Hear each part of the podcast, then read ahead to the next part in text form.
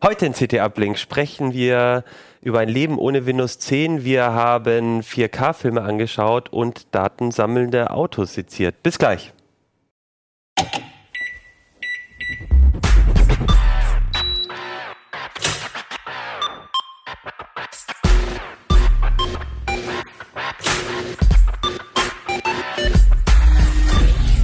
CT Uplink. Ja, herzlich willkommen bei CT Uplink. Wir haben heute nochmal das äh, das Heft, das Heft 9 2016 äh, in der Sendung und wir haben letzte Woche überhaupt nicht über das Titelthema gesprochen, nämlich hier Windows 10. Das machen wir heute. Mein Name ist Achim Bartschuk und mir, mit mir sprechen heute über dieses Thema und ein paar andere. Genau, Jan Schüssler aus dem Ressort äh, Betriebssysteme und Sicherheit. Stefan Portek aus dem Hardware-Ressort. Axel Kossel, ehemals Mobil- und Internetressort, jetzt ressortlos. Ja, ähm, du hast deinen Namen noch nicht gesagt. Ach, doch, habe ich gesagt. Ach, Achim Bartschok. Okay, ja, ich glaube schon. Achim Bartschok. Ich moderiere heute die Sendung. Ist auch sehr schön. Und ich mache das heute auch nicht zum ersten Mal, denn wir haben, glaube ich, jetzt gerade schon eine halbe Stunde lang äh, diese Sendung aufgenommen und dann gemerkt, dass das äh, die, die, Festplatte äh, irgendwie kaputt gegangen ist. Das ist aber zum ersten Mal passiert in, ich glaube, 115 Sendungen. Also insofern äh, muss ich sagen, haben wir das eigentlich bisher mal ganz gut hingekriegt und müssen heute einfach nochmal alles nochmal erzählen. Und deswegen frage ich dich, Jan, wie kommt es eigentlich, dass du als jemand, der schon äh, so oft in der Sendung Windows gelobt hast, äh, jetzt einen Artikel darüber schreibst, wie man von Windows wieder wegkommt? Tja, weil ich selber privat eigentlich äh, schon seit hm, ja, lass das mal so zwölf Jahre sein, äh, Linux auch ganz gern auf dem Desktop einsetze. Ähm, nicht immer so durchgehend, aber ich schaue mir eigentlich zumindest jede Ubuntu-Version, die rauskommt, immer sehr gerne an. Ähm, hab's auch auf den einen oder anderen Rechnern laufen, ähm, zum Beispiel, wenn irgendwie, ja, oder in der Familie, wenn jetzt jemand sagt, ich hätte gerne irgendwie, ich habe einen alten Laptop, kann man den so fertig machen, dass ich den nur für Internetbanking nehme, solche Geschichten. Ähm, klar, da kommt dann Ubuntu drauf.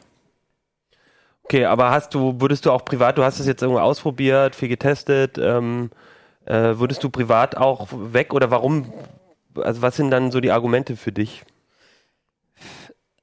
Zum einen ist es ein, ja, es, es kann man gar nicht so schwer, so, so, so ohne weiteres beschreiben irgendwie. Ne? Ich finde Linux an sich als Thema ganz spannend. Ähm, was ich immer sehr, äh, sehr geil finde, ist auch allein schon, wenn man sich nur Ubuntu anguckt, es gibt diese ganzen Untervarianten, Kubuntu, Lubuntu und so, die dann verschiedene, eigentlich den Ubuntu-Kern soweit nutzen, aber verschiedene Bedienoberflächen bringen. Und sowas finde ich zum einen immer sehr spannend, was, wie sich eigentlich das gleiche Betriebssystem streng genommen mit völlig verschiedenen Benutzeroberflächen verwenden lässt. Ähm, zum anderen, äh, ja, habe ich es, wie gesagt, früher schon immer sehr gern genutzt. Mhm. Auch, äh, ja, wenn man jetzt früher sehr viele Rechner auch selber gebaut und dann ähm, dachte ich auch immer, ja komm, du kannst jetzt nicht für jeden eine Lizenz kaufen, als mit der Aktivierung äh, irgendwann äh, kam, ne, so vor äh, 10, 12 Jahren. Äh, da kannst du natürlich nicht mehr sagen, ja, ich äh, pack da jetzt mal irgendwie eine Testlizenz oder sowas drauf, ne? Und äh, klar, dann äh, sagst du natürlich irgendwann, ich möchte jetzt ein Betriebssystem haben, wofür ich kein Geld bezahlen muss jedes Mal. Und äh, dann, ja. Ähm, es gibt ja auch viele, die sagen, irgendwie so Windows 10 äh, ach, äh, das ist mir jetzt, die wollen zu viel von mir wissen und so. Und äh, das hatten wir auch in der Sendung vor, als Windows 10 rauskam und so. Ähm, das ist ja für viele auch ein Argument, glaube ich, jetzt äh, zu wechseln, weil sie halt eben auch wirklich auf Windows 10 auch nicht wechseln wollen. Also weil sie den Schritt von Windows 7 zu Windows 10 nicht machen mhm. wollen, sagen, irgendwann muss ich aber was anders machen und dann gehe ich lieber gleich zu, zu Linux. Würdest du sagen, das ist eine gute Idee bei in Sachen Datenschutz, Sicherheit und so? Also in Sachen Datenschutz, ja, so, so ein bisschen, weil das, weil da Windows 10 natürlich schon ein echt mieses Image hat momentan, so äh, datenschutzmäßig, aber äh, gut, man kann Windows 10 ja so einstellen und so verwenden, dass es äh, datenschutzmäßig etwa auf dem Level von Windows 7 ist. Das ist kein Riesenproblem. Was aber auch ähm, ja, nicht gerade bei mir, aber bei ganz vielen äh, unserer Leser habe ich auch den Eindruck, wirklich für Verunsicherung sorgt, ist, dass Microsoft ja, ja so im Schnitt zweimal im Jahr ähm, über dieses Windows as a Service, nennen sie es ja, ne, dass du immer das neueste Windows kriegst, dass sie bislang zumindest immer dir dann neues Windows reindrücken. Du kannst dich, gerade wenn du die Home-Version hast, eigentlich überhaupt nicht dagegen wehren. Und du kriegst dann mit einer vollwertigen Upgrade-Installation eine neue Software reingedrückt, ein neues System. Ähm, Gut, umgewöhnen muss man sich noch nicht so großartig, weil das ja, ja gut, da ändert sich noch nicht so dramatisch viel, aber letztlich ist es jedes Mal wieder eine Upgrade-Installation.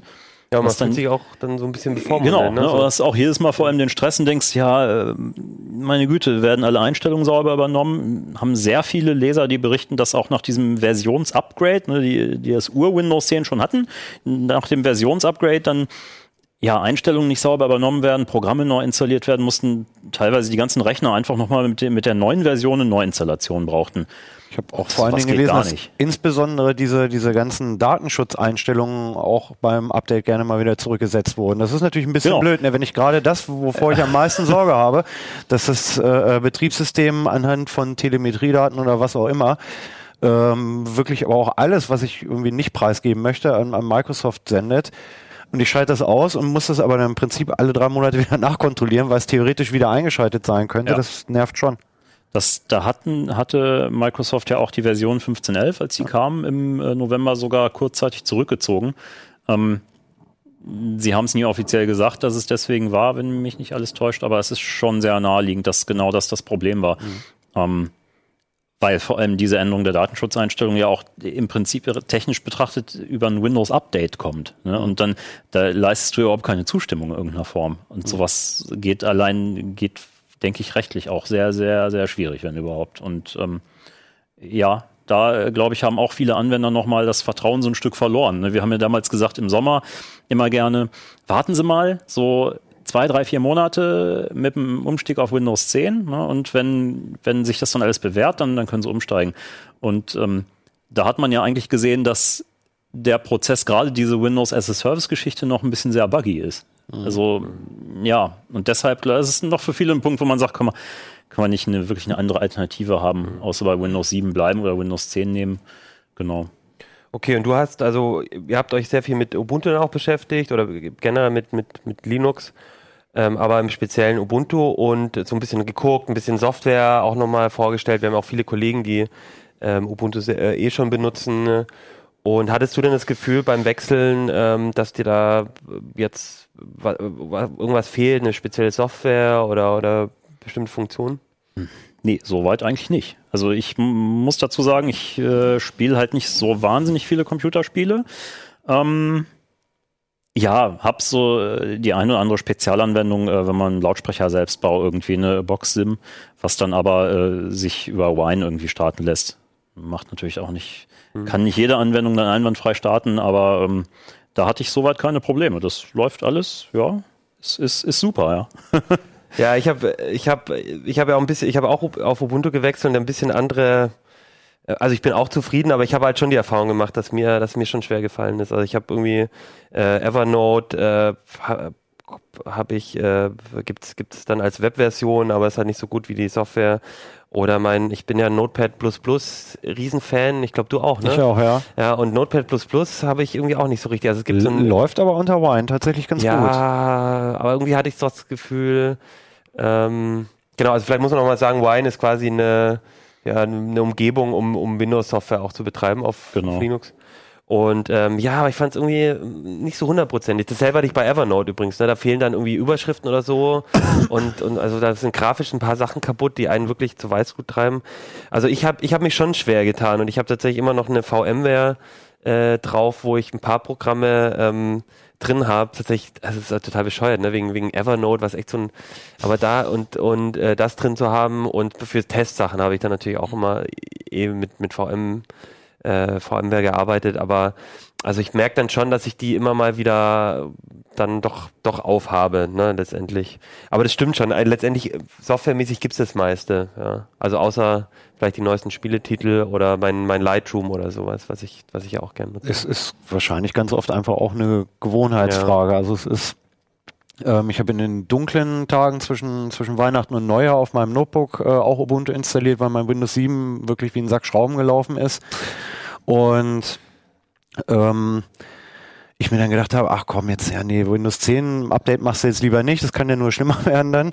Und habe Ubuntu installiert und hatte halt den Fehler gemacht, also die Installation lief super durch, das äh, alte Windows hat es tatsächlich auch überlebt, also es wurde dabei nicht gekillt. Ich habe jetzt einen Bootmanager, wo ich die Betriebssysteme auswählen kann. Das funktioniert echt alles, alles super, wenn man das mit vor, vor ein paar Jahren vergleicht, wo, wo eigentlich irgendeine Hardware-Komponente nie funktioniert hat. bei sich, Notebooks. Ne? Genau, und man hat sich echt einen Wolf gesucht. Ähm, da war das Display, Notebook-Display immer auch voller Helligkeit. Man konnte das nicht dimmen und so, und so ein Schwachsinn. Das funktioniert jetzt unter Ubuntu alles super. Aber ich habe mich dann halt schon die ganze Zeit immer wieder dabei ertappt, dass ich dann einfach aus Gewohnheit eben doch in Windows reingebootet habe, obwohl ich alles, was ich zumindest auf dem Notebook mache, eigentlich mit Ubuntu genauso gut hätte machen können. Da muss man dann halt vielleicht, wenn man da wechseln will, auch ein bisschen konsequent sagen, ich wechsle jetzt. Ja, ja wir haben im Vorfeld schon, hat immer gesagt, so ein bisschen wie beim wie beim Rauchen, ne? Dass wenn man, wenn man beide Betriebssysteme drauf hat und sagt, na, so nur einmal noch, noch, einmal noch, nein, genau, einmal, noch. einmal noch booten, dann äh, ist man, ertappt man sich dann oft dabei, dass man dann doch am Ende immer, immer doch wieder ins Windows bootet. Und ich glaube, da muss man echt den, den Cut dann einfach mal machen, zumindest auf einem Gerät, das man hat und weil man sonst dann doch so, ah nee, jetzt muss ich doch schnell nochmal was öffnen. Ähm, ja. Äh, Excel ist mir auch noch eingefallen. Äh, da hatte ich ein paar schwierige ich weiß gar nicht, woran es liegt, aber so eine komplizierte, mit mehreren Nutzern gemeinsam benutzte Tabelle und da gab es auch immer wieder Probleme mit, mit, mit äh, auf, auf Ubuntu, dann mit, mit LibreOffice und so. Also da habe ich dann auch die tatsächlich, ist auch eins der Programme, die meiner VMware ja. noch laufen. Fällt mir also, gerade noch dazu ein. Genau, wenn du halt in einer Umgebung, wo ja. du viel auf Microsoft Originalsoftware angewiesen ja. bist, ansonsten, mhm. da wird's tatsächlich hackelig. Also ich habe das auch, das ist aber schon ein bisschen her, auch mal ähm, ich habe mich mal irgendwann mit SharePoint befasst, mhm. Äh, vor, vor zwei, zwei, drei Jahren irgendwie. Und ähm, wenn du da dann LibreOffice oder OpenOffice benutzt, ja, das beherrscht allein dieses gemeinsame mhm. Auschecken, mhm. äh, das gemeinsame Arbeiten an Dokumenten nicht. Und ich glaube, wenn du generell mit, mit Microsoft äh, äh, Diensten, Software und so arbeitest, dann wird es natürlich auch schwieriger. Aber ich meine, klar, dann willst du auch was, dann willst du wahrscheinlich auch nicht unbedingt das wechseln. Also ist ja gerade der Grund, dass wenn du halt sagst, ich will eben nicht die Cloud-Dienste auch von Microsoft nutzen. Aber das ist ja in erster Linie, glaube ich, dann ein Problem, was Nutzer betrifft, die diesen Computer jetzt gerade irgendwie auf der Arbeit oder, oder dienstlich mhm. benutzen. Also ich würde jetzt mal behaupten, dass jeder Heimanwender, der ja. irgendwie mal äh, ähm, irgendwie einen Brief schreibt oder mal versucht, irgendwie seine Heizkosten in der Excel-Tabelle irgendwie ein bisschen äh, ähm, zu verwalten, dass der wahrscheinlich mit, mit äh, LibreOffice, OpenOffice oder selbst mit Google Docs da wahrscheinlich unter Ubuntu oder irgendeinem anderen Linux genauso weit kommt. Ja, ja also ich, ich habe auch, ich habe wirklich das Gefühl, dass zurzeit, vielleicht wegen Windows 10, weil es die ganzen ähm, ja, wegen der ganzen Datenschutzgeschichte, aber auch generell wegen Sicherheit. Also bei mir war das eher auch so ein Ding, wo ich gesagt habe, ja, wegen Viren. Ich habe schon dreimal Bitcoins bezahlt, ja, jetzt reicht's. Nee, ja, aber genau, ja, das, das ist auch ein Beispiel mit Locky und so. Ne? Also so ein bisschen Sicherheit, man kann in den fremden USB-Stick auch gleich viel entspannter äh, in seinen USB-Slot äh, schieben und so. Also das war so bei mir auch so ein bisschen das Argument. Aber ich habe schon das Gefühl, dass generell gerade ähm, viele sich darüber Gedanken machen und unser Appell ist auf jeden Fall, probiert's aus. Ähm, die CT, da steht drin, ähm, wie es geht, was für Software man so als Alternativen findet, auch so ein bisschen Erlebnisberichte von anderen Leuten. Und dann äh, erzählt uns doch einfach mal bei CT Uplink, schreibt uns in die Kommentare, wie es euch so gegangen ist, äh, ob ihr gewechselt habt, warum ihr gewechselt habt oder ob ihr bei Windows 10 bleiben wollt oder ob ihr doch lieber, so wie Axel, äh, eh einen Mac habt. Ja, dann würde ich äh, sagen, ähm, gehen wir zum nächsten Thema. 4K. Kann man denn mit Linux so schöne 4K-Filme sich angucken, wie du sie dabei hast? Äh, wird es schwierig. Es wird, ja, oh, jetzt, ähm, doch, natürlich könntest du theoretisch mit äh, Linux auch 4K-Filme angucken. Wir haben uns diesmal gar nicht so 4K im Speziellen angeschaut, sondern ähm, bislang gab es 4K eigentlich halt nur als, wenn es zumindest kommerzielle Filme sein sollten, als Streaming-Kram. Es gab bislang halt einfach noch keinen Datenträger, wo man sich den neuesten super-duper Blockbuster in äh, 4K äh, anschauen konnte. Und nun mittlerweile gibt es die 4K UHD Blu-rays. Okay. Die kannst du auch eine Kamera, kannst genau, mal selber ne? also, also kann mal die Kamera. Gucken, ob überhaupt was drin ist. Ähm, und vor allen Dingen eventuell mal kurz schauen, äh, ich glaube, du hast jetzt sogar die DVD rausgenommen. Da, die DVD, dazu okay, sage ich, sag ich gleich noch was. Ähm, da sind, nee, Ultra HD Blu-ray. Ist, war die richtige, okay, dann ist die DVD, DVD auf der anderen Seite. Ähm, aber um deine Frage zu beantworten, diese Discs kann man im Moment nicht auf dem Computer abspielen. Und zwar weder, weder unter Windows noch unter äh, Linux. Ja. Nee, Schön, dass du meine schlechte Überleitung, schlechte gerade Überleitung noch, jetzt gerade noch gerade gebogen hast. ähm, aber mit Playern. Genau. Ähm, ja, also ähm, bei 4K-Videos, da werden natürlich echt riesige Datenmassen ähm, hin und her geschaufelt und dafür war auf einer normalen Blu-ray einfach kein Platz. Deswegen musste irgendwie ein Nachfolgeformat her. Man kann sich jetzt drüber streiten, ob das nicht vielleicht sowieso unfassbar 2002 ist, jetzt wieder ein neues Disk-Format einzuführen und äh, den Leuten neue Player zu verkaufen. Aber es ist halt so, wenn du die äh, 4K UHD Video streamen willst, brauchst du halt einen Downstream von 25 Mbit und den hat halt nun mal nicht jeder. Und ähm, manche Filme will man einfach auch, glaube ich, so ja, aus Jäger- und Sammlertrieb irgendwie im Schrank liegen haben und äh, äh nicht jedes Mal äh, runterstreamen. Und insofern hat das natürlich irgendwie seine Daseinsberechtigung. Was ganz nett ist an den, an den, äh, ähm, an den neuen UAD Blu-rays ist, die kommen platzmäßig bei den, bei den 4K-Material trotzdem an ihre Grenzen. Ähm, wes weshalb ähm, meistens dann das Bonusmaterial noch auf eine, auf eine extra Blu-ray ausgelagert ist. Darum liegen da, liegen da ganz oft zwei Scheiben drin. Also okay, das, das, heißt, ich habe den Film auf hast, der... Genau, du hast den Film. Da kannst du dich übrigens, wenn du Filme selber importierst, ähm, was sich ein bisschen lohnen kann, die sind natürlich etwas teurer als, als die äh, ähm, vergleichbaren äh, normalen... Also aus dem Ausland importierst. Genau, aus den USA. Also es gibt jetzt bei den äh, UHD Blu-rays gibt es jetzt diesen, diesen lästigen Regionalcode, diese Ländersperre, die gibt es jetzt nicht mehr. Das heißt, wir mhm. können es, so wie wir das hier jetzt auch gemacht haben, im Prinzip einfach auch äh, eBay oder Amazon.com einfach mal eine US-Scheibe äh, kaufen und die hier auf den deutschen Playern problemlos abspielen. Da schießt du dich dann halt vielleicht bei der Beilagen-DVD ja, ins Knie, ja. ähm, wo die ganzen Specials drauf sind, die haben dann halt tatsächlich schon äh, ähm, noch die, den normalen Regionalcode. Aber das sind jetzt zwei Blu-Rays, ne? Hier das, auf dem einen steht Blu-ray Disc, genau. auf dem anderen Ultra HD Blu-ray. Genau, genau. Also die eine ist halt jetzt ähm, mit, dem, mit dem Film im 4K-Material und das andere ist dann halt das ganze Bonusgedöns in herkömmlich Full okay. HD, so wie man es so kennt. Wie viel Kapazität passt auf so ein äh, Es kommt drauf an, wie viel, wie viel Schichten die hat. Also auf eine normale Blu-ray kriegst halt nur 50 Gigabyte, das war ein bisschen wenig. Ähm, die äh, URD Blu-ray hat 66 Gig. Das reicht dann mitunter halt auch nicht für Film- und Bonusmaterial aus, weshalb die da halt diesen, diesen Trick gemacht haben, dass sie halt einfach zwei Scheiben reinlegen. Und es wird irgendwann wahrscheinlich auch ähm, 100 Gigabyte Disk geben, aber das ist von der Massenproduktion halt alles noch ein bisschen, bisschen das weiter entfernt. Wahrscheinlich die die äh, optische Laufwerkeindustrie äh, Nochmal äh, wiederbeleben und für einen ja. zweiten Frühling der, der ja, 12 Zentimeter Plastikscheiben ähm, ähm, ja, es ist jetzt kein ganz billiges Vergnügen. Du brauchst halt auf jeden Fall neue Player. Wir hatten uns jetzt hier im aktuellen Heft zwei Player angeschaut. Einmal einen von Panasonic und einmal einen von Samsung. Der Samsung hat heute auch haben sie ganz stolz per Pressemitteilung noch, noch verkündet, äh, das UAD Premium Logo bekommen. Und das heißt was? Erzähle ich gleich. Ach so. das ist ähm, alles so kompliziert. Es ist so kompliziert. Ich sage auch gleich warum, weil 4K ist eigentlich nicht mal das Besondere. Ähm, ich wollte nur noch kurz jetzt äh, ähm, die, die Preise raushauen. Also du zahlst für so einen Player dann halt schon zwischen, zwischen 500 und 900 Euro, je nachdem, uh. was für ein Modell du dich entscheidest. Und dann halt nochmal 30 Euro für jede einzelne Disc. Und ganz im Prinzip brauchst du auch noch einen neuen Fernseher. Okay. Also es, ähm, Dafür hast du dann allerdings halt auch wirklich tatsächlich irgendwie das, das super duper äh, äh Premium-Filmvergnügen, weil die äh, Filme hier drauf sind halt nicht nur in 4K, sondern das große neue Zauberwort heißt jetzt HDR, also High Dynamic Range, enorm großer Kontrastumfang mhm.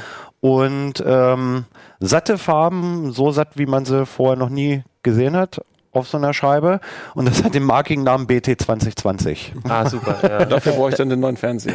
Du brauchst ähm, im Prinzip, um in den vollen Genuss dieser Scheiben zu kommen, brauchst du eigentlich einen neuen Fernseher. Also die, Wenn ich den jetzt im letzten Jahr gekauft habe, kann er das schon? Dann oder? kannst du Glück haben. Also die satten Farben sind tatsächlich nicht mal so äh, das große Problem. Das können, können viele, viele bessere Fernseher von, von äh, äh Samsung, Sony und Co. auch schon ähm, seit zwei, drei Jahren. Also die, diese besonders satten Farben, da konntest du aber vorher im Prinzip nichts mit anfangen, weil so ein Film war so gemastert in einem Farbraum, der entspricht etwa so dem, was, was sRGB auf einem Computermonitor ist. Also es sind so ja, normal gedeckte Farben, aber da ist halt echt halt kein, kein richtig knalliges Knallrot drin, da ist kein Giftgrün drin.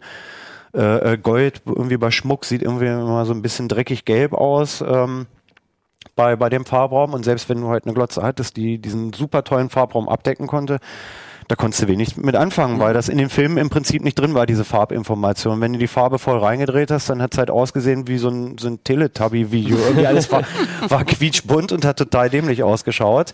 Und insofern ist das schon äh, ganz toll, dass man jetzt sagt, wir wollen das Ding hier jetzt dann halt wenigstens ein bisschen zukunftssicher machen. Wir ähm, speichern die Filme in einem Farbraum, der so riesig ist, ähm, dass wir da auf jeden Fall Reserven in der Zukunft haben und wir möchten halt auch einen tollen Kontrastumfang haben. Und da scheitern tatsächlich mhm. die, die meisten älteren Fernseher dran. Ähm, da es jetzt extra, damit man da zukunftssicher kaufen kann, dieses UHD Premium Logo. Das heißt, der Fernseher muss UHD Premium als, genau. als Logo mhm. haben, dann kann ich damit Blu-ray, äh, HD ähm, Ultra HD Blu-rays gucken. Genau. Und da gibt es so ein paar Voraussetzungen, was der Fernseher dafür halt können mhm. muss. Das ist halt unter anderem, dass er den, den, den großen Farbraum, mhm. also die satten Farben anzeigen kann. Aber er zeigt die Filme trotzdem, nee, äh, wenn ich jetzt den Player ja. habe und mit HDMI da anschließe, dann ja. zeigt der Fernseher da trotzdem was an, wenn ich die drin habe. Oder, und dann ist bloß der Farbraum doof oder, ja, oder geht dann gar nicht. Also an den herkömmlichen Fernseher ja. anschließen. Da sage ich gleich noch was zu. Ich wollte, die, die, die, äh, wir haben wirklich geschwitzt bei diesem Artikel, Nico und ich. Ähm, äh, das, das, das zweite, was, was wir halt viel spannender finden, ist, dass wenn ein Fernseher dieses, dieses Logo bekommen möchte, ähm, muss er halt auch wirklich einen riesen Kontrast haben. Das heißt, ähm, der muss ein sehr, sehr, sehr breites Spektrum an Helligkeiten abdecken können. Das, das Schwarz soll halt wirklich, wirklich pechschwarz sein. Und wenn du halt irgendwo einen Sternenhimmel hast, wo dir der Vollmond dann entgegenstrahlt oder irgendwie eine Wüstenszene, wo dir die Sonne entgegenbrennt, die brennt dir dann auch wirklich entgegen. Also OLED. Ähm, es gibt Oh Gott, ist es wirklich kompliziert. es gibt, es gibt eigentlich gibt sogar zwei äh, äh Kriterien, weil OLED und LCD-Fernseher so unterschiedlich sind, dass man ähm, keine Kriterien festlegen konnte, in die beide reingepasst hätten. Dann hätte man sich also so sehr auf den kleinsten gemeinsamen Nenner einigen müssen, dass da nichts bei rausgekommen wäre. Man sagt jetzt bei LCD-Fernsehern oder oder von mir aus in Dreiteufelsnamen auch LED-Fernseher, wenn man es im Marketing sprechen, sagen will, die müssen in eine Spitzenhelligkeit von mindestens 1000 Candela schaffen. Dann ist auch okay. Ähm, und sollen aber aber trotzdem noch mit dem Schwarz irgendwie auf 0, irgendwas runterkommen dass sie halt wirklich diesen, diesen riesigen Kontrast haben und sie müssen den großen Farbraum können. Bei den OLEDs ist man da ein bisschen gnädiger, was die absolute Helligkeit angeht. Weil 1000 Kanäle schafft kein OLED. Normales, normaler LCD-Fernseher macht meistens so 300, wenn du einen richtig guten hast, mal 600. Äh, eine Spitzenhelligkeit von 1000 mhm. Kanäle ist schon wirklich eine Ansage. Ja. Also da setzt man sich auch fast eine Sonnenbrille schon auf. Wir haben das im, im dunklen Testlabor haben wir da vorgesagt, wow, okay, das ist hell jetzt. Ähm, und das schaffen OLEDs nicht. Okay. Aber OLEDs also das heißt, für dieses, um das Logo zu bekommen, gibt es verschiedene Kriterien genau. für, für OLED und LED und dann genau. kriegst du als Hersteller dieses Logo und dann weißt du, wenn ich jetzt diese Disk in den Samsung oder ähm, Panasonic? Panasonic Player reinschiebe und per HDMI anschließe an meinen mhm. Fernseher und der hat dieses Logo, dann kriege ich auch gute Farben. Ja, soweit die Theorie. Das hat in unseren Tests eigentlich auch tatsächlich funktioniert.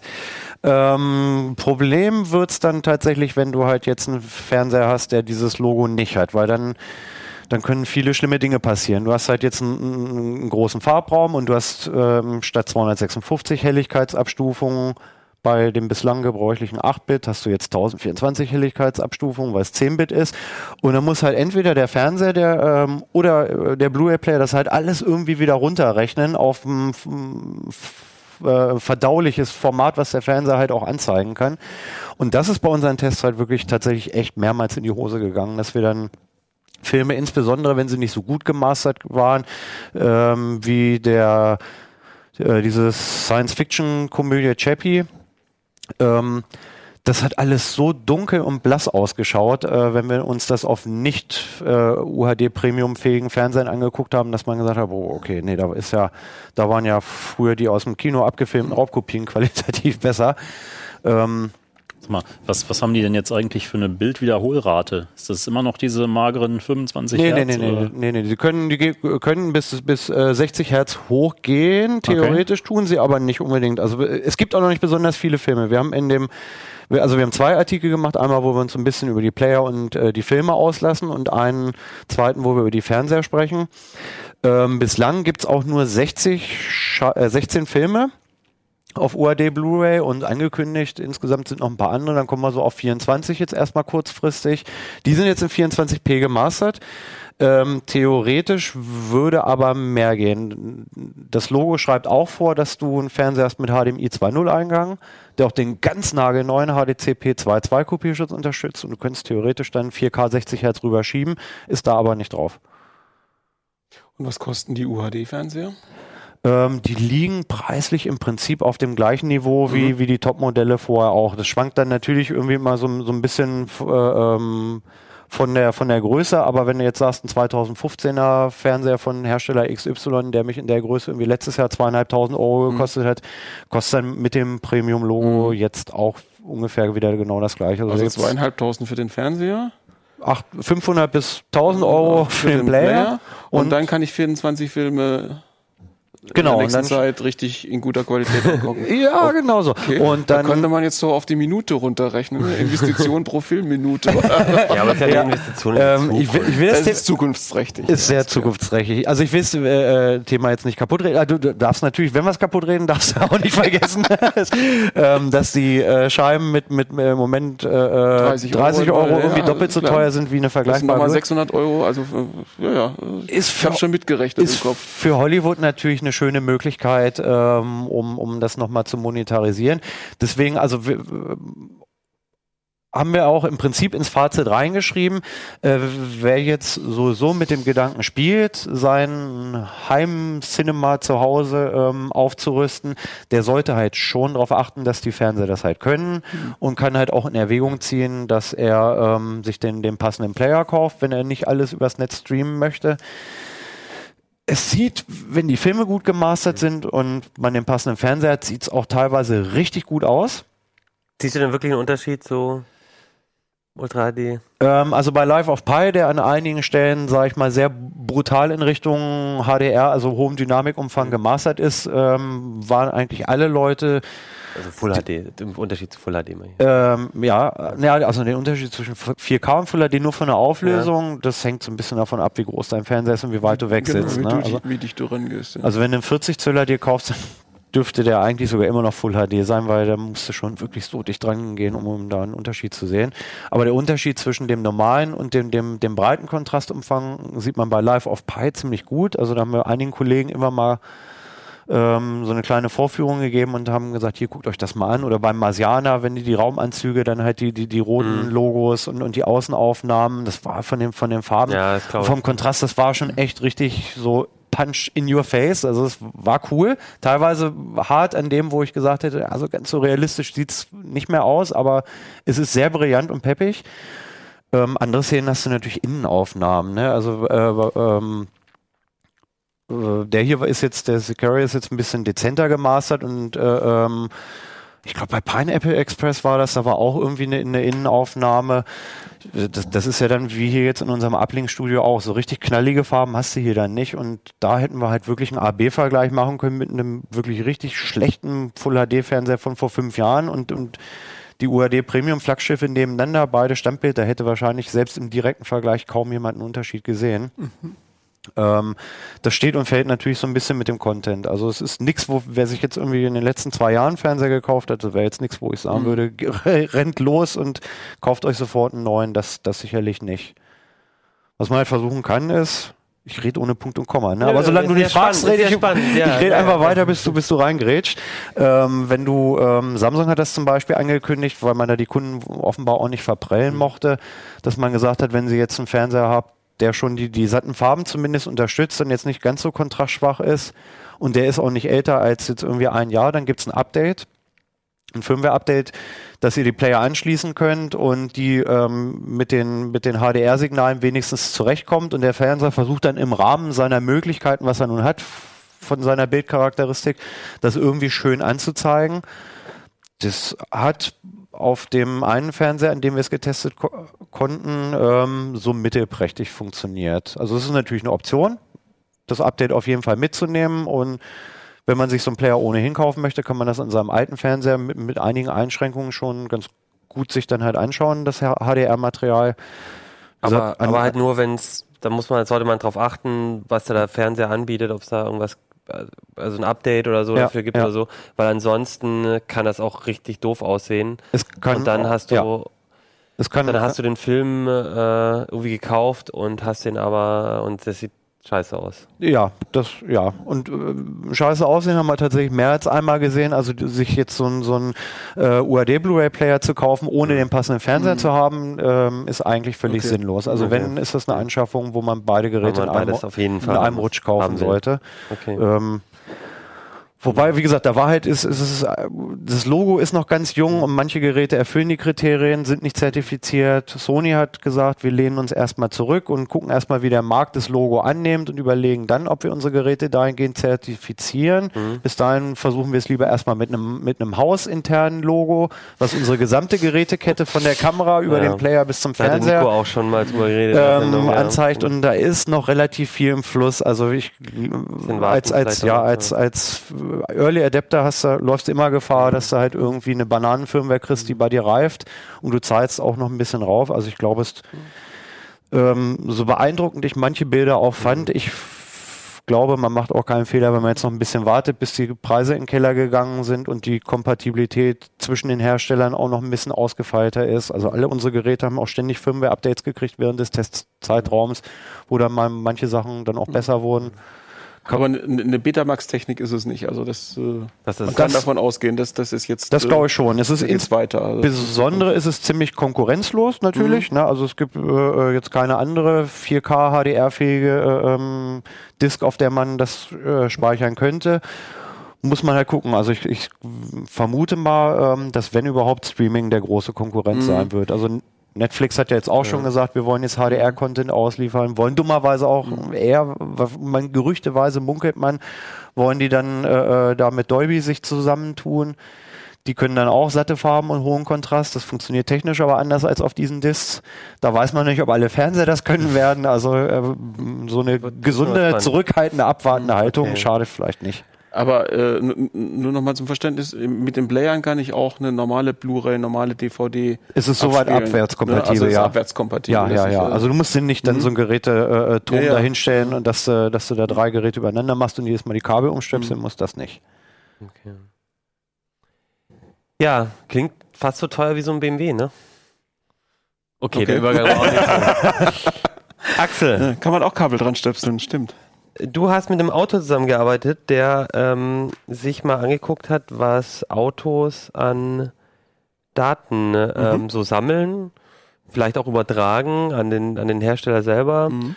Und ähm, bei BMW es war so der Fokus, deswegen meine ja, nee, also die, missglückte die, die, Überleitung. Ja gut, äh, die Idee kam auch vom ADAC eigentlich und okay. ADAC hat auch die Autos zur Verfügung gestellt. Das waren Dreier BMW und ein i3, also so ein Elektroauto, so ein ganz modernes von BMW. Das war jetzt jetzt nicht beabsichtigt, dass das jetzt BMW sein muss, aber äh, BMW hat natürlich äh, steht schon ein bisschen im Fokus, was das angeht, weil BMW ja schon sehr lange äh, Mobilfunkmodems in seine Autos einbaut mhm. und äh, da fragt man sich natürlich immer, was gehen da für Daten rüber. Also das ist äh, wie soll ich sagen, wir haben uns ja schon alle dran gewöhnt, dass die Dinger sowieso immer irgendwas über uns äh, wegsenden, weil die sind ja immer im Internet und so ein Handy ist, äh, ist natürlich schon eine Datenschleuder. Und wenn quasi jetzt so ein Handy eingebaut ist, fest eingebaut ist ins Auto, ist natürlich auch der, liegt der Verdacht nahe, dass da natürlich auch Daten rausgehen. Und äh, aber die, die, die erste Idee war erstmal, was wird denn gespeichert im Auto?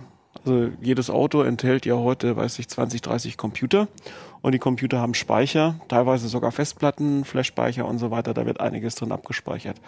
Und äh, ehrlich gesagt äh, weiß niemand außerhalb der Hersteller so genau, was das ist. Also was wird jetzt in so einem Auto abgespeichert. Die Werkstätten wissen es ein bisschen, weil die haben spezielle Software und Geräte, um, wenn ich meinen Wagen in die Werkstatt bringe, Sachen auszulesen. Man weiß natürlich inzwischen heute von Fehlercodes und so weiter. Es gibt ja äh, hier OBD-Adapter für, mhm. die ich mit dem Handy verbinde und wo ich dann gucken kann, äh, dass da leuchtet wieder Motorkontrollleuchte. Was ist das für ein Fehler? Den lösche ich jetzt. So eine Sachen sind Haben wir auch schon ein paar Mal in der CT Haben wir auch schon in der CT drüber geschrieben. Ich mache das regelmäßig, weil mein altes Auto immer irgendwelche Fehler schmeißt. und danach ist er wieder heile, ne? Und danach ist er wieder heile, wie neu. Und na, das Schlimme ist, er fährt ja langsamer dann hinterher. Wenn er den Fehler hat, erstmal, dann, dann schaltet er ja irgendwie auf so Notbetrieb runter, dann mache ich den Fehler weg und dann fährt er wieder richtig. Geht ganz prima. Aber da ist halt noch mehr. Ne? Und wenn man eben dann mal wirklich reinguckt, so wie das Dieter Spar gemacht hat, unser Autor, dann entdeckt man da doch schon ziemlich interessante Sachen, sag ich mal. Also es wird im Prinzip für jedes Lämpchen im Auto läuft ein Betriebsstundenzähler mit. Es wird. Äh, also heißt erzählt, wie lange die Lampe an war. Wie lange die Lampe an war. Das hat sowas mit Verschleißmessung und so weiter mhm. zu tun. Ne? Also theoretisch äh, kann dann in der Werkstatt angezeigt werden, das und das und das Birnchen sollte jetzt ausgewechselt werden, äh, weil weil das wahrscheinlich bald durchbrennt oder so. Da leuchtet ähm, dann bei dir ein anderes Lämpchen und dann brennt das irgendwann durch. Dein, Not, dein Notlämpchen, das du ja, ausschalten Ja, ja, genau. Vielleicht, vielleicht habe ich das Glück hier. genau, aber ich finde, das ist schon eine LED und die hält noch ein Weilchen. Ähm, so eine Sachen. Dann äh, zum Beispiel wird gespeichert, äh, wie der Sitz eingestellt ist beim Starten, ob der ganz vorne, ganz hinten in der Mitte ist. äh, was kann man daraus auslesen, ist mir jetzt nicht ganz so klar. Man könnte natürlich sagen, wie oft hat der Fahrer gewechselt. Ne? Mhm. Dann gibt es äh, ah. hier jetzt speziell beim BMW, also das lässt sich jetzt sicherlich nicht auf alle Autos verallgemeinern, aber man kann auslesen, äh, wie groß der Anteil von Kurzstrecken war an der Gesamtlaufleistung. Also wie, wie, wie oft ist er unter fünf Kilometer gefahren, zwischen fünf und zehn, glaube ich. 20 und 50, 50 und 100, über 100, so in, in, in so Stufen ist das aufgeteilt. Und das sind Zähler, die mitlaufen. Und ich kann hinterher sehen, der ist dauernd im Kurzstreckenbetrieb gelaufen oder nicht. Über die Betriebsstundenzähler kann man dann natürlich auch feststellen, ob äh, Tacho irgendwie manipuliert wurde, ob das alles äh, zusammenstimmt. Also das sind also bis hin, wie oft ein USB-Stick ans Infotainment angeschlossen wurde, laufen da Zähler drin mit und die kann man alle auslesen. Und ich finde, glaube ich, nur einen irgendwie praktisch für mich als Auto potenzieller Autokäufer. Also mich würde würde dann halt nur interessieren, ist der verdammte Tacho manipuliert? Genau. Bei allem anderen glaube ich irgendwie, dass das dann auch so Garantiefallen sein können, oder? Dass du in eine Werkstatt kommst und die mir sagen, ja, wenn sie den Motor jedes Mal kalt irgendwie bis in den mhm. Drehzahlbereich genau. fahren und den Motor auch nie warm fahren, weil mhm. sie immer nur kurz Strecke zum Brötchen holen, mhm. zwei Kilometer, mhm. Dann, dann können wir ihnen keine Garantie geben. Das wäre meine Sorge. Genau, also wenn, wenn dann äh, du, dein Händler natürlich feststellt, dass du mit dem Leasingwagen, äh, also an jeder dritten Fahrt ist der Gurtstraffer aktiv, weil du wieder kurz vor, vor, vor dem Aufprall noch gerade abbremsen kannst. Du, der, der, der, der Portic fährt nur im Sportmodus, ne? Mhm. Äh, der quält den Motor von vorne bis hinten. Äh, weiß ich nicht, ob du dann irgendwann einen Brief von der Leasingbank kriegst und die da drin steht, gehen Sie doch mit unserem Eigentum mal bitte ein bisschen vorsichtiger um. Wahrscheinlich traut sich niemand, diesen Brief rauszuschicken, aber diese Informationen sind halt da. Und die sind jetzt aber erstmal im Auto drin und werden jetzt nicht automatisch dauernd ins Internet geschickt oder so. Aber in der Werkstatt können sie ausgelesen werden.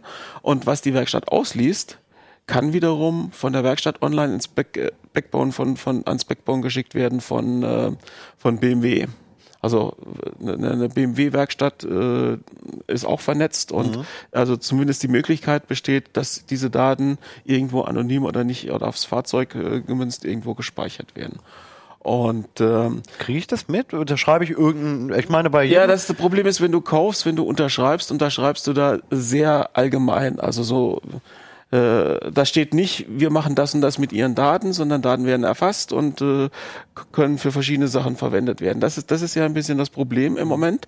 Du hast ja, wenn du jetzt nicht so das Auto aufschraubst und guckst, was da drin passiert, äh, hast du ja keine Ahnung davon, welche Daten erfasst werden, wann die ausgelesen werden, wo die hingeschickt werden. Mhm. Und das, das ist eben genau das Problem. Äh, du, du, du, ja, eine du bist ausgeliefert, du ja. bist eine Blackbox. Und äh, in manchen, oder manche Sachen kannst du auch gar nicht abstellen. Mhm. Äh, beim i3 ist es noch ein bisschen extremer, weil der i3, das da wird äh, Elektro, Elektroauto, Elektroauto, da geht es natürlich sehr darum, äh, die, den Zustand, das Wohlbefinden der, der Hochvoltbatterien äh, zu Sicher kontrollieren, sicherzustellen. Mhm. Wie oft sind die schon geladen worden? Äh, in welchem Ladezustand befinden die sich normalerweise und so. Und äh, also diese Autos, die, die setzen tatsächlich dann online Daten ab. Also die benutzen ihr das eingebaute Mobilfunkmodem, um diese Daten direkt wegzuschicken. Die werden nicht nur in der Werkstatt ausgelesen, sondern werden permanent weggeschickt. Und zwar da gibt es so einen, so einen, einen sogenannten Last State Call, wo eben der, der Zustand zusammengefasst abgefragt von, von den Steuergeräten, zusammengefasst und weggeschickt wird. Das passiert beim Laden regelmäßig und das passiert, wenn ich das Auto abstelle. Und Hammer zum Beispiel, da sind GPS-Daten dabei. Und äh, auch wenn ich jetzt äh, im Auto sage, ich möchte keine GPS-Ortung haben, äh, dann verschwindet die aus, aus, aus diesen, diesen Online-Geschichten, wo ich zugreifen kann. Also mhm. ich kann ja mit, äh, wenn das Auto irgendwo geparkt ist, kann ich ja bei so einem Auto dann in einer App abrufen, wo steht mein Auto, wenn ich es nicht mehr finde oder so. Das funktioniert dann nicht mehr, wenn ich die GPS-Ortung abschalte. Aber bei diesem Last State Call, da werden tatsächlich noch Daten weggeschickt. Auch äh, äh, Positionsdaten und äh, die werden auch intern gespeichert. Das ist ein Flash-Speicher, der ja, kann man sagen, so ungefähr wie ein Ringspeicher funktioniert. Also immer das mhm. Älteste wird überschrieben. Äh, also erstmal, erstmal wird vollgeschrieben ja. und erst wenn voll ist, werden alte Daten wieder überschrieben. Und äh, wenn du den ausbaust und, und äh, über, über äh, Standard-Diagnosepunkte äh, rangehst, kannst du ihn auslesen und da kannst du wirklich gucken, wo das Auto in der letzten Zeit geparkt worden ist. Ne? Finde ich alles gruselig.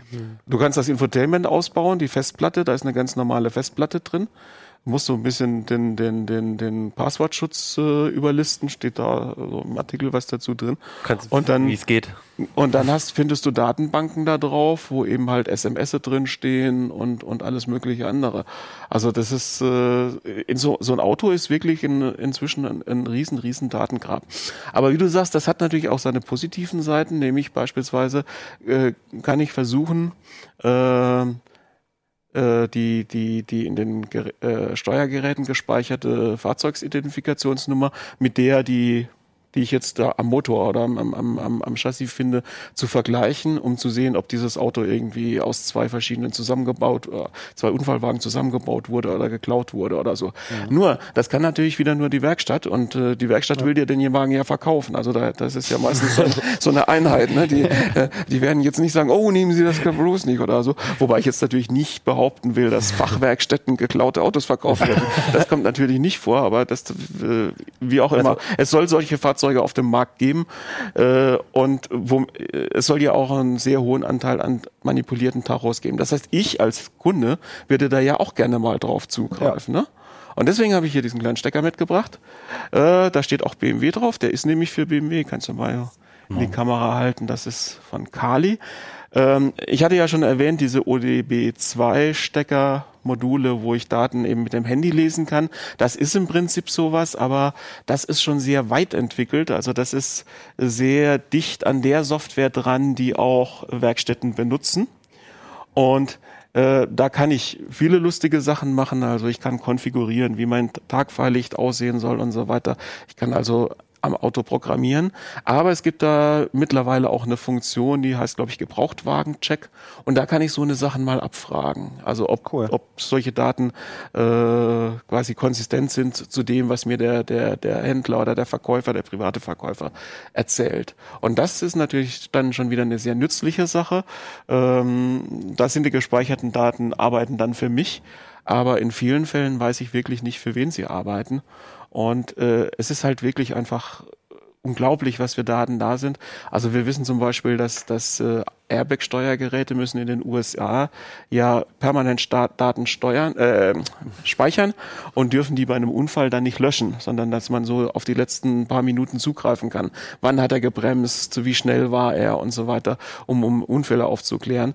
Und äh, es ist einfach offensichtlich, dass die, die, die keine verschiedenen Steuergeräte herstellen, sondern ein groß oder viele Steuergeräte in deutschen Autos das auch machen. Mhm. Die Frage ist nur, wer liest das aus, wer kommt da dran? Sachverständige vielleicht und die dann eben auf, auf bei einem schweren Unfall auf, auf Anweisung von der Staatsanwaltschaft oder so diese Speicher auslesen. Äh, ich weiß vorher überhaupt nicht, was da über mich gespeichert wird. Und das sind wirklich Situationen inzwischen, die nicht mehr so schön sind.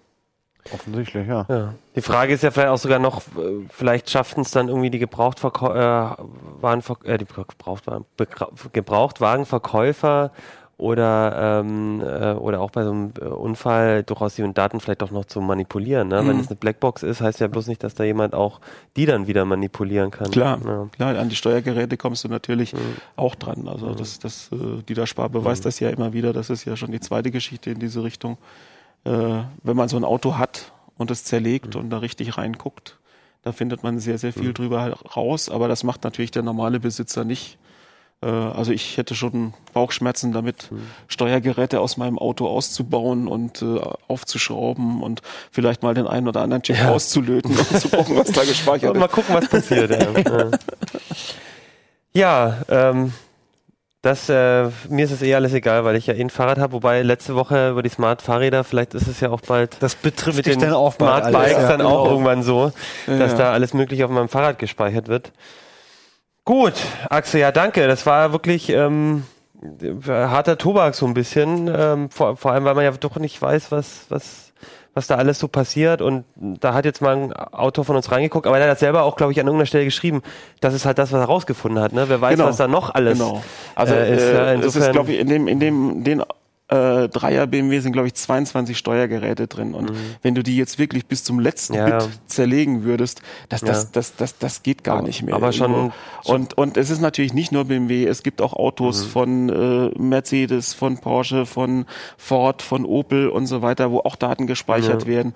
Und äh, immer mehr Autos werden vernetzt alleine durch, mhm. durch E-Call und, und, und ja. Notrufsysteme. Stimmt, einiges das heißt, wird ja Pflicht sogar. Einiges wird Pflicht, das heißt, immer mehr Autos gehen online äh, und viele Autos, also die neueren Autos landen alle in der Werkstatt, wo sie ausgelesen werden können.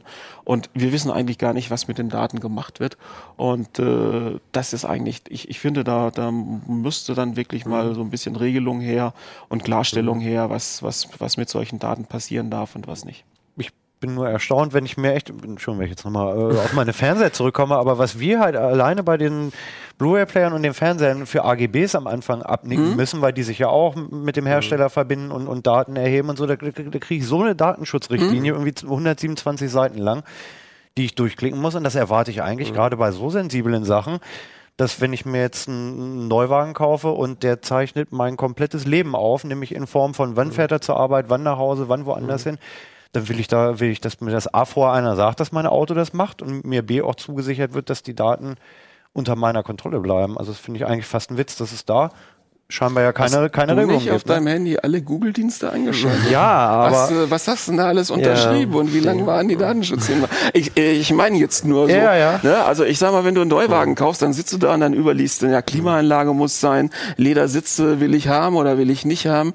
Äh, da guckst du doch hinten nicht mehr, was steht denn da jetzt unter Datenschutz? Du, du irgendwann unterschreibst du den Vertrag und du siehst doch nur noch dieses chromglänzende neue äh, Teil, wo, was du haben willst. Ich habe die Lösung für euch. Ich würde sagen, wenn ihr ins Wochenende geht, fahrt Fahrrad, schaut Uplink und nicht äh, 4K-Videos mit irgendwelchen komischen oder Streaming-Dienst mit irgendwelchen komischen Daten und wechselt zu Linux. Das ist doch, äh, haben wir doch heute alles geklärt. Insofern ja, volles Programm. Sagen, ja. Und, und ihr, hört mit dem Rauchen auf. Und hört mit dem Rauchen auf, genau. Und guckt nächste Woche wieder rein, weil wir haben nächste Woche ein neues Heft, die 10. Und in der 10 habe ich nämlich schon gesehen, wird ein großes Thema sein, was unsere Leser ja auch immer gut finden. Raspi-Projekte. Wir haben wieder was cool. mit Raspi gemacht und ich habe schon ein paar der Artikel gesehen, die bei uns immer dann schon äh, oben in der Redaktion aushängen und das sah alles sehr spannend aus. Da werden wir sicherlich noch mal ein paar äh, interessante Gäste haben. Für heute ist Schluss. Wir haben auch, glaube ich, schon wieder fast eine Stunde geschafft und ich würde sagen, Äh, kommentiert, wenn er euch gefallen hat und sonst, ähm, oder kommentiert auch, wenn es euch nicht gefallen hat und würde sagen, bis nächste Woche. Ciao. Ciao. Tschüss.